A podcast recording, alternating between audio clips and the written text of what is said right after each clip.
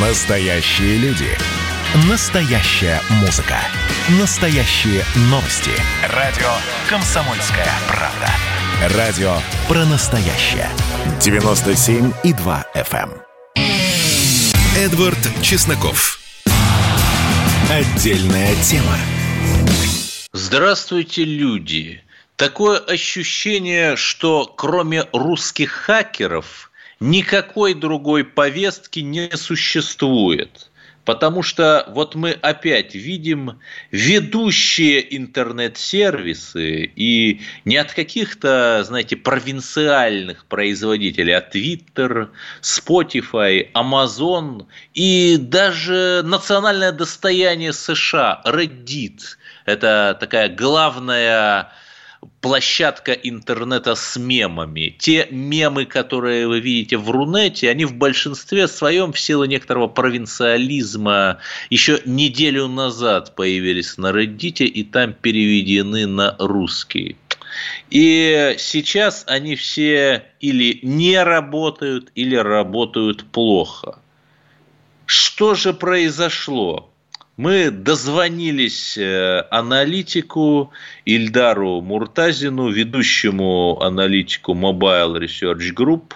Здравствуйте, Эльдар. Что происходит с интернетом все-таки? А, добрый вечер. Сегодня в Америке упал CDN-провайдер Fastly. И из-за этого на нем, на этом хостинге огромное количество ресурсов том числе больших, которые работают под нагрузкой, и из-за этого они не работали. Сейчас работа их восстановлена, но сбой продолжался почти час. Это огромное время по меркам интернета, ну и компании подсчитывают убытки, я думаю. Но я так предполагаю, что курс акций соответствующих компаний тоже хоть немного наупал, они очень чувствительны к таким колебаниям. Вы знаете, я думаю, что нет, потому что, ну, фактически, да, час отсутствия работы, он не сказался критичным образом. Это все-таки незаметный период времени в рамках даже там недели, месяца и прочего. То есть быстро исправили. Сбои бывают у всех. Это не значит, что интернет или американский сегмент интернета рушится. Ну, сбой и сбой. Хорошо, некоторое время назад э, в Тюмени были большие трудности с Телеграммом, и по сети гуляла версия, что, дескать, соответствующие службы проводили учения по суверенизации интернета и замедлению вот тех сервисов, которые там не очень подконтрольны. Вот это все-таки слухи или что-то такое действительно возможно? Вы знаете, если недавняя ситуация в Тюмени, там просто банально эскаватором перерубили оптиковолокно, то есть перерубили кабель. И поэтому порядка шести часов э, там достаточно большое количество людей оставалось без связи как таковой. То есть связь была отрывочной, урывочной. Э, мобильные операторы перешли на спутник, но понятно, что это были звонки, смс. Но там полоса пропускания это сильно меньше через спутник. Да, конечно. Ну, то есть откинули на много лет назад э, фактически, ну, там, под миллион человек, ну, чуть меньше, да, э, но это случается. Технические сбои были и будут, и сейчас их количество, к сожалению, будет нарастать. Угу. И если уж мы говорим вот о противостоянии простых людей и интернет-гигантов, то Твиттер заблокировал президента Нигерии, при том, что недавно, простите меня, год со дня Black Lives Matter. Но, видимо, президент Нигерии это не Black и не Life и не Matter. Его Твиттер заблокировал за призывы расправиться с террористами. Там запрещенная организация Боко Харам на севере Нигерии орудует, христиан убивает, да и вообще всех убивает. И что сделал президент Нигерии? Правильно, заблокировал в ответ Твиттер. Э, чтобы понимали, там 200 миллионов жителей и примерно 30 миллионов из них пользователей Твиттера. Вот, э, уважаемый Эльдар, э, как можно прокомментировать это? На новый уровень вышла война и Роскомнадзор такой Вы знаете, мне кажется, сегодня очень многие социальные сети, IT-корпорации американские, они стали ставить себя выше локальных законов. Они уважают американский закон, потому что их штаб-квартира находится в Америке. Но они вытирают ноги о локальные законы и суверенитет разных государств. Это касается Европы, это касается Китая, России, Нигерии. То есть тут разницы нет никакой, ведь поведение Твиттера в России, оно ничем не отличается от того, что они делали в Нигерии. Вы никогда не узнаете, за что вас заблокировали, с вами никто не будет общаться. И компания не общается даже, ну, до недавнего времени не общалась даже с государством. Ну, у них даже представительства, по-моему, у Твиттера в России нет, правильно? У них есть рекламное агентство, которое собирает деньги, но представительства у них действительно нет. Ну, работает в одном направлении, по сути. То есть непонятно даже, кому стучаться и кому жаловаться. Да, совершенно верно. Ну, то есть они делают вид, что их здесь нету создают прокладку, которая выкачивает деньги. Прокладка, в свою очередь, делает вид, что зарабатывает денег немного, и вообще российский рынок не важен. Но, по сути, то, что мы видим сейчас, оказывается, что важен, оказывается, что эти деньги терять они не могут. Но глобальная история, она очень простая, и она в Америке тоже сегодня работает – Э, государство, неважно, республиканцы или демократы в Америке уже больше года работают против IT-корпораций, потому что они считают, что IT-корпорации взяли себе больше власти, чем можно это позволить. Да, но вот губернатор мире... Флориды, кстати, республиканец, там, по-моему, Десантис его фамилия, он принял биль, который ограничивает как раз право корпораций кого-нибудь забанить. Да, совершенно верно. Ну, то есть у нас сегодня нет правил игры, которые бы устанавливали законы. У нас есть правила игры, которые устанавливают сами компании. И по этим правилам вы не имеете никаких прав. То есть, соглашаясь пользоваться какой-то социальной сетью, вы лишаете себя множества гражданских прав и свобод, автоматически подписывая лицензионное соглашение, которое вы не читаете. Да. Скажите, а все-таки возможно ли блокировка Твиттера или других аналогичных сервисов не в Нигерии, а в России? Начнем хотя бы с техники. Технически же нет никаких проблем, да? Технически нет никаких проблем, но сценарий сегодня очень простой. Блокировка будет замедление, полная блокировка вряд ли возможна и нужна. Почему? Государство наказывает рублем. То есть на сегодняшний день создаются условия, чтобы выписывались штрафы, чтобы они не получали рекламу. И это намного более болезненно, чем блокировка как таковая. Хорошо, допустим, там э, человек привык к Твиттеру, вот на какой сервис, может быть, ему можно перейти, может быть, есть отечественные аналоги, э, Нет, если зачем? его заблокируют? Зачем, если Твиттер заблокируют, у нас есть VPN, включаете mm-hmm. VPN, и Твиттер будет вам доступен. Ох, будем считать, что мы этого не слышали, потому что такие вредные советы от Эльдара а Муртазина, как обойти Роскомнадзор. Ну, я так шучу. Да. Вы знаете, но в нашей стране, к радости или к сожалению, в это мало кто верит, сегодня действительно гражданские свободы, они существуют, и вы вольны выбирать все, что угодно и пользоваться этим. При этом вы также можете быть спокойны, если вы используете VPN, к вам не придут и не постучатся в дверь, как это происходит в ряде Я стран. поясню для наших радиослушателей. VPN – это, если совсем по-простому, это способ создать такой приватный свой тайный выход в интернет, который технически там очень легко, там даже любая бабушка может сделать или дедушка. И, в общем, смотреть те сайты и сервисы, которые заблокированы, ну, может быть, с падением скорости. Но насколько вероятно, что вот наши депутаты в погоне за суверенизацией и борьбой с национал-предателями заблокируют еще и VPN, в смысле законодательно его запретят. Это возможно? Вы знаете, это маловероятно, крайне маловероятно, потому что государство сегодня выступает напротив. То есть вот усилия последних трех-четырех лет, они направлены на то, чтобы люди напротив использовали VPN – для того, чтобы... Это же обоюдоострое оружие. Да, с одной стороны блокировки, с другой стороны, если к нам будут применять блокировки, использование VPN позволяет работать. Ну, то есть это обход тех блокировок, которые могут применить к нам. Я все-таки вспоминаю, как заблокировали года четыре назад такой популярный националистический ресурс «Спутник» и «Погром», в России заблокировали. И у него на лето 2017 года было полтора миллиона посетителей в месяц. После блокировки, хотя да, VPN доступен и любая бабушка может его настроить, в 10 раз упало число посетителей. То есть все-таки, получается, эти блокировки работают, и люди да, перестают ходить.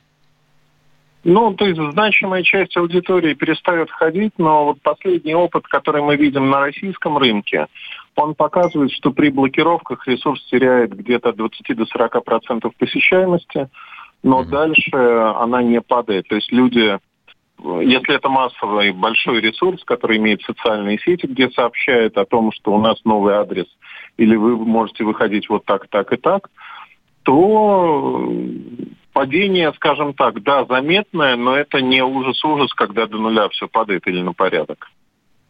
Ну, хорошо, спасибо. Поговорили мы про все эти интернет-технологии. С нами был Эльдар Муртазин, аналитик компании Mobile Research Group, эксперт по Рунету и не только по нему. А в следующем блоке, потому что, наверное, у вас эти размышления про VPN и прочие, и прочий бездуховный хай-тек утомили, в следующем блоке мы, конечно же, поразжигаем. Поговорим о продолжении конфликта под Новосибирском между русским полицейским и не совсем русскими его непоследователями и поразжигаем вокруг Абхазии. Оставайтесь на линии. Чесноков. Участвуйте в эфире бесплатно при помощи WhatsApp и Viber. Пишите прямо сейчас на номер 8 967 200 ровно 9702. Эдвард Чесноков. Отдельная тема. Мы хотели взять одной из тем эфира горячую новость. В канале Незыгорь в Телеграме появилось уведомление, что первый вице-премьер Белоусов поручил открыть авиасообщение с Египтом. Ну, поскольку русские национальные курорты в Турции сейчас недоступны, а наш друг Эрдоган поставляет байрактары на Украину, то, конечно, нужно какое-то замещение в виде Египта. Но Почему мы не смогли взять эту тему в наш эфир? Потому что более или менее официальные источники, например, Ассоциация туроператоров или Общественный совет при Ростуризме, отказались это комментировать, мол, в Телеграме пишут, а мало ли что. Ну, давайте все-таки к более насущным и тяжелым вещам. Всю последнюю неделю мы говорили о ситуации в Новосибирске, где, напомню, в ходе задержания человека, нарушившего ДПС, Александр Гусев, инспектор ДПС, случайно застрелил э, выходца из Азербайджана, 19-летнего парня. И поскольку основа журналистики – это баланс мнений. Давайте все-таки, чтобы не только Эдвард Чесноков адски разжигал, но и услышим другое мнение. У нас на линии Садат Гулиев, автор телеграм-канала «Девичья башня». Садат, здравствуйте. Правильно ли я понимаю, что вы вот в некотором роде э, стоите на точке зрения Азербайджана на этот конфликт? А, ну, не совсем. Я считаю, что конфликт достаточно бытовой. Э, по сути, произошло нарушение э, ПДД, да, правил дорожного движения гражданами, э, насколько я понимаю, гражданами России, по крайней мере, погибший был гражданином России. Ну, они все просто были выходцы из диаспоры, все трое. Вот ну, это, это достаточно знаете, важно. Эдвард, я вообще считаю, что диаспора это такое понятие, диаспора это вот организация, по сути. Это не просто назвался там азербайджанцем, значит ты в диаспоре в какой-то. Я вот тоже азербайджанец, я не состою ни в какой диаспоре.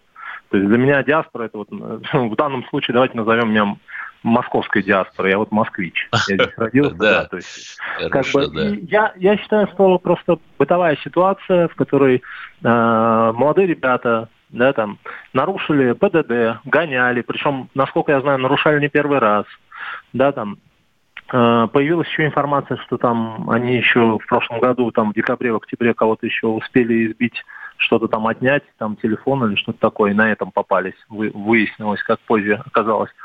Э, при задержании инспектор, э, я честно не знаю, зачем, я считаю это как бы непрофессиональным действием инспектора, да, это мое личное мнение.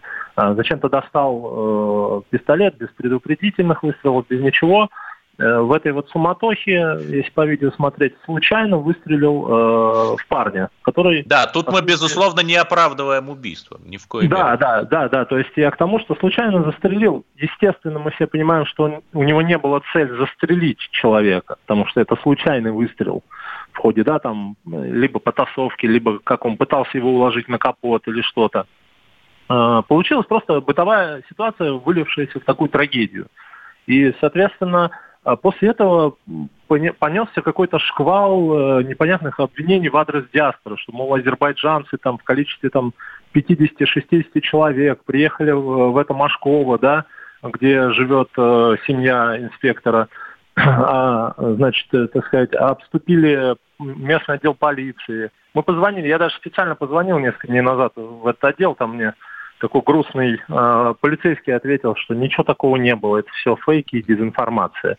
Никто не Но приезжал, при этом нет. Э, семью все-таки Александра Гусева из Машкова вывезли, и она под охраной. То есть это странно. Если ничего не было или никто не угрожал, то зачем охрану-то устанавливать? Ну, это, понимаете, опять же, вот э, жена, э, значит, э, ДПСника, да, э, Гусев, да, по-моему, его зовут, если, если не ошибаюсь. Да-да, Александр Гусев. Да, Александр Гусев, да, вот, э, его жена записала видеообращение, в котором сказала, что ей поступают угрозы.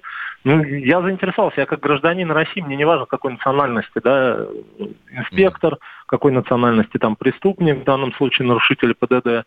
Э, я поинтересовался, посмотрел, оказалось, ТАСС позже, вот в этот же день выпустил как бы, да, статью, в которой указано заявление МВД местного, МВД не Следственного комитета местного, который сейчас проверяют там, да, тормошат на тему э, причастности какой-то там диаспоральной там организации азербайджанской, что типа они сотрудничали и все такое.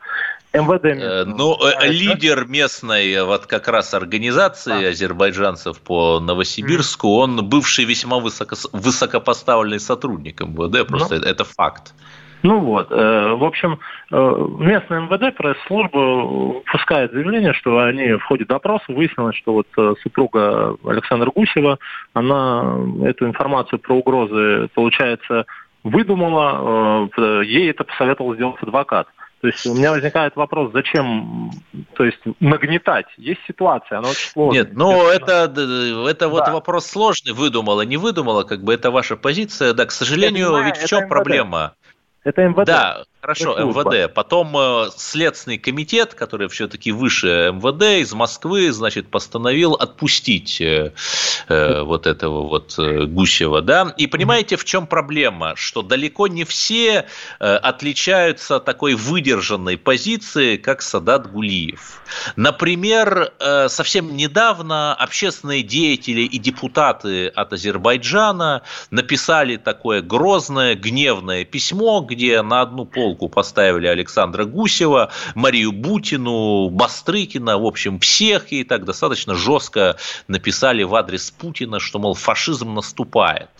Но понимаете, в чем проблема, когда, например, в Азербайджане, да, там э, кого-то арестовывают или что-то происходит. Мы же э, не говорим, ведь это же не был гражданин Азербайджана, да, этот парень. Мы же не говорим, что там вы не правы, да, что там талышские сепаратисты, это, понимаете, борцы за демократию. Мы так не говорим, мы не вмешиваемся в внутренние дела Азербайджана. А тут, э, получается, он-то как раз вмешивается. Вот это вопросы вызывает. А, смотрите, Эдвард, э, там какая ситуация с этим заявлением? Во-первых, первые имена в этом заявлении это э, Константин Забелин, если я не ошибаюсь, депутат, да, глава русской общины да, Азербайджана, если так можно сказать, депутат, который представляет русских в Азербайджане. Их там э, немало. В смысле, депутат в Меджлисе, да?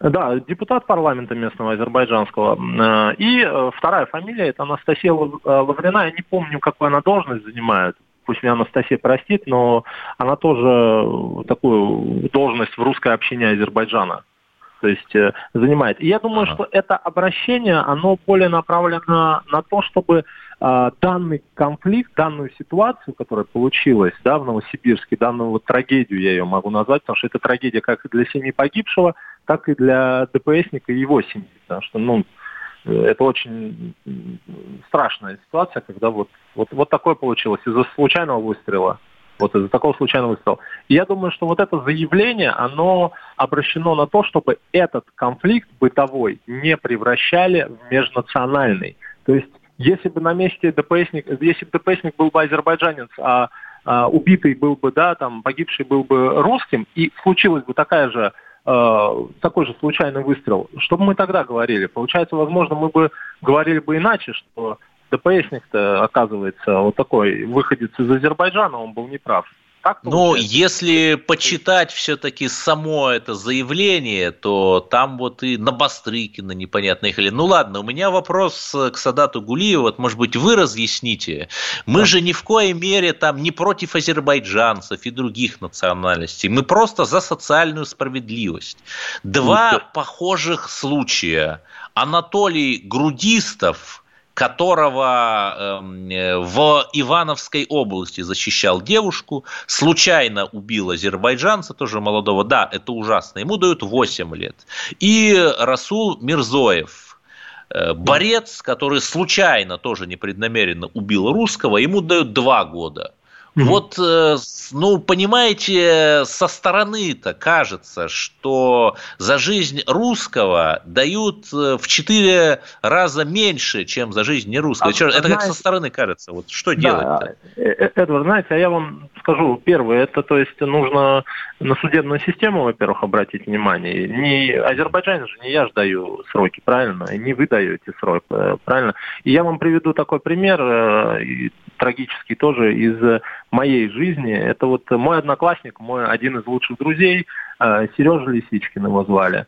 Э, в 2011 году его также возле клуба Crazy Daisy в Москве э, он выходил из клуба. Милейший парень, никогда не дрался. Ну, просто вот милашка, вот прям душка. Вот его возле клуба ударил русский парень, сильнее его, естественно, качок. Просто ударил, ну просто ему захотелось. Вот он такой вот крутой. И с одного удара убил человека. Э, русского. Да, все эти клубы это гнезда разврата, и, туда нельзя и Ему дали срок. Ему дали срок, он, по-моему, до сих пор сидит, ему что-то дали тоже 8 или 10 лет, что-то такое вот. Ему дали, возможно, он уже вот в ближайшие дни уже вышел. Это можно в интернете найти, Комсомольская правда тоже об этом писала. А, то есть, вы понимаете, об этом громко не говорили, потому что, ну, русский убил русского. Ну, бывает, бытовуха. Ну, стоит вот э, азербайджанцу ну, убить русского или русского. Нам, русского, к сожалению, надо уходить на перерыв. Да. Садат Гулиев, автор телеграм-канала «Девичья башня», представлял точку зрения многонациональной России на всю эту историю. И мы, в общем, радио открытое, мы даем слово всем. Это, в общем, основа журналистики. Да, спасибо, уважаемый Садат, что высказались Синя Ира Эд Студио. И оставайтесь с нами. Дальше позвоним Елене Чудиновой, чтобы она рассказала нам, кто и за что ударил Макрона. Это было начало. Это действительно история, которая будоражит. Так вся страна обалдела. И Россия родина слонов, она от океана до океана, да. И мы, мы всегда правы, мы никогда не сдаемся. И самое главное, что же будет дальше? Комсомольская правда. Это радио.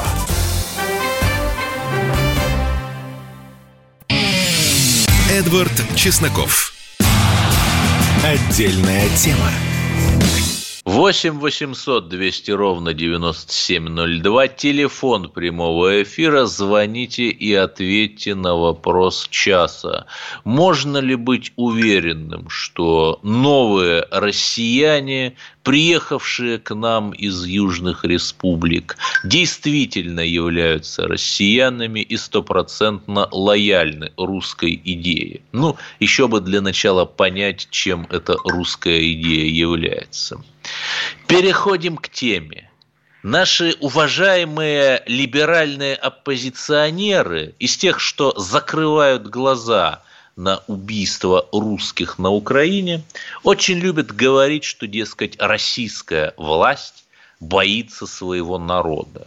А сейчас мы увидели совершенно такой исключительный эпизод, когда Мануэль Макрон, президент Пятой Республики, попытался пообщаться с народом, и некий француз из старых французов залепил ему такую блистательную аристократическую оплеуху.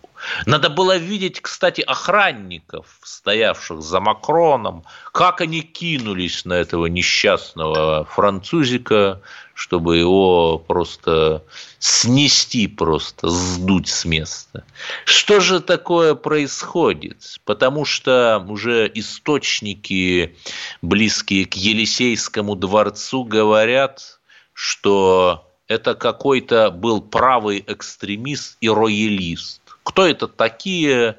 Поможет разобраться эксперт по Франции, писатель, добрый друг комсомольской правды и автор скандального романа «Мечеть Парижской Богоматери» Елена Чудинова. Елена Петровна, во-первых, здравствуйте. Во-вторых, эм, не обидно ли вам, что вот все время, всегда и везде на каждой медиаплощадке вас представляют как автора «Мечети Парижской Богоматери», которая вышла уже 16 лет назад? Во-первых, не обидно. Во-вторых, э, эти площадки расширяются каждые несколько лет в разных странах. А в-третьих, а, единственное, что мне не нравится, это то, что роман мой не скандальный, а страшный и правдивый. Скандалы – это кто кого побил, а, кто с кем развелся. Это не обо мне. Вот давайте, кто кого побил, кто Макрона побил? Что это за роялист-экстремист такой? Так, давайте разберемся. У да. меня немного другое мнение сформировалось из того, что я знаю, подчеркну, на сегодняшний момент. Э, во-первых, я прослушала этот ролик раз шесть, угу. где э, происходит этот инцидент. Значит, в одной газете я перед этим прочла, что человек кричал Манжой и Сандени. Это старинный реалистский лозунг. В другой а что он значит? Э, ну, это э, лозунг еще со времен каролингов, это о французских святынях. Вот. В другой газете я прочла, что он кричал вовсе даже «долой макронизм». Угу. Понимаете, буржуа Сен-Дени и долой макронизм – это все-таки немножко разные вещи, и по-французски они даже э, менее созвучны. Поэтому я прослушала э, ролик сама, многократно. Э, так. Звук очень плохой. И просмотрела, конечно. Звук очень плохой, но я отчетливо услышала только дважды повторенное слово «долой». Угу. По-французски оно звучит еще короче. Ба. Вот э, этот человек дважды кричит «ба». Причем даже это долой-то какое-то усеченное, потому что по-французски это употребляется с предлогом обычно. А тут просто но, ну, хорошо, то есть э, понятно, что ничего не понятно. Но Нет, если говорить о глубинах... Да. Вот, а, а, значит, а, Дальше там кто-то что-то еще неразборчивое абсолютно произносит, но тот ли это человек или нет, вот тут уже никакой уверенности. То есть, э, что он говорил, неизвестно. Но э, во всяком случае, две противоречивых весьма версии уже ставят э, реализм под сомнение как участника ну и кроме того, ничего аристократического я в этом ролике не углядела. А, там все выглядело достаточно, как бы сказать, куца. А, то есть он идет вдоль ограды, тот на него замахивается, ну и все. Не так уж они на него и кидаются. А, но давайте-ка разберемся лучше, чем это вызвано.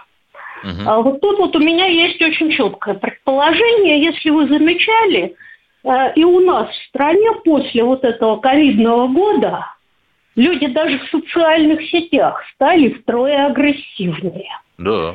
Неврозы обострились неимоверно. А, то есть просто неприятно заходить в социальные сети. А, и, соответственно, во Франции ситуация еще более напряженная. Тут надо учитывать, что в течение года, почему она более напряженная, потому что там стали прививать AstraZeneca вместо нашего спутника. Uh-huh. А, а, и ею нельзя, как выяснилось, приостановили, ею нельзя а, прививать молодых. А, это опасно. А, то есть э, Пфайзера на всех не хватает. То есть, в общем, ситуация еще более нервная. И, э, как вы понимаете, люди в течение года и прививочники, и антипрививочники, и карантинники, и противокарантинники все пребывают в длительнейшем стрессе.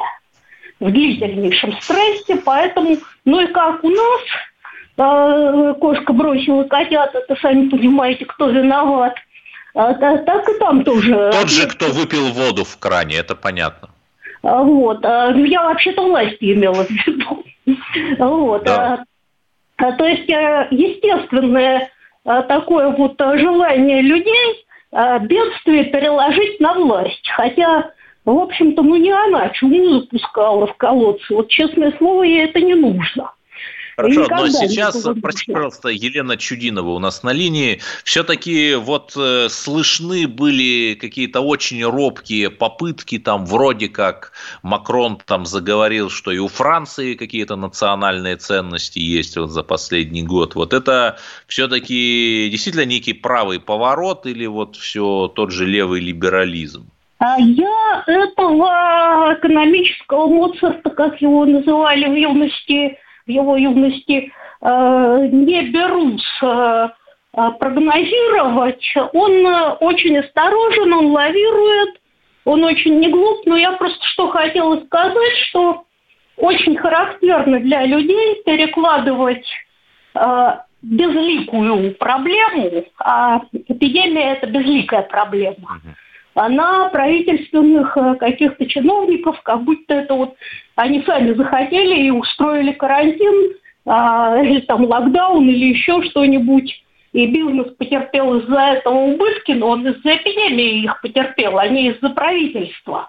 Но люди не хотят этого понимать, им всегда нужен виновник. А, поэтому я думаю, что очень хорошо, что по этому несчастному они э, открыли огонь на поражение, потому что, скорее всего, какой-то неврастенник сорвался. Хорошо, Но если говорить о более, если говорить о более глобальных вещах, вот э, два года, больше двух лет назад, в апреле 2019 года, я прекрасно помню, как я вам звонил, как предвестие грядущих катаклизмов э, и всадников апокалипсиса запылал Нотр-Дам-де-Пари. А и... через год начался ковид. Да. да. И хотя сразу же там установили, что это Кремль отравил Навального, что это Баширов и Петров сожгли кота Скрипалей, что это Россия сбила Боинг и так далее, и так далее. Вот вы же следите за этим уже подзабытым делом. Вот за два года все-таки какая-то версия установленная, что случилось, кто допустил ну, пожар, есть? А, я даже не версия, я абсолютно точно знаю, что там произошло. Сейчас объясню почему. Угу. Хотя вас это разочарует. Дело в том, что э, сын моей э, французской подруги как раз инженер э, по городским старинным сооружениям, по их реставрации. Угу. Поэтому он э, знает эту он сразу нам все объяснил, что там произошло, собственно. То есть э, это не единственный такой пожар, таким зданиям это свойственно. Причем самая опасность в том, что на них не реагирует пожарная охрана. Почему? Потому что там же спиливали статуи перед этим. И крошечная крошечная искра от пилы попадает в зазор камней на дубовые балки. э, много, много тысяч, чуть ли не тысячелетняя, ну, полтысячи лет им точно. Вот. И она там так тихо тлеет, что... Да, у нас 30 дыма, секунд осталось, да. Что дыма практически не дает. Вот. Так что это естественное возгорание, имеющее аналоги. Елена Чудинова, эксперт по Франции, писатель, э, публицист, э, рассуждала с нами о Пятой Республике. Оставайтесь на линии. В следующем блоке мы поговорим о русофобии в Абхазии. Значит, я самый первый вакцинировался, поэтому меня спрашивают. Поехали, напились и давай, значит, все. Нет больше СССР, мы создали Содружество независимых государств. И скорее хозяину, Бушу, старшему президенту США звонить. Назначьте везде русских, и многонациональные регионы были бы довольны. И дайте больше прав регионам и больше прав предприятий. Итоги с Жириновским. Каждую пятницу на радио «Комсомольская правда». Владимир Вольфович клеймит злодеев – с оптимизмом смотрит в будущее и общается со слушателями. 9 часов вечера по московскому времени. Я все могу сделать. Запросто наведу порядок. Эдвард Чесноков. Отдельная тема. Эфир продолжается. Я напомню вопрос часа. Можно ли надеяться, что вот это, э, эти новые россияне, которые приехали к нам, будут лояльны российской идее и станут органической частью единой российской нации, что бы, опять же, не значили все эти слова. И вот нам дозвонился Свинтовид из Екатеринбурга, Святовид, прошу прощения, из Екатеринбурга. Здравствуйте. Добрый вечер, э, Эдвард.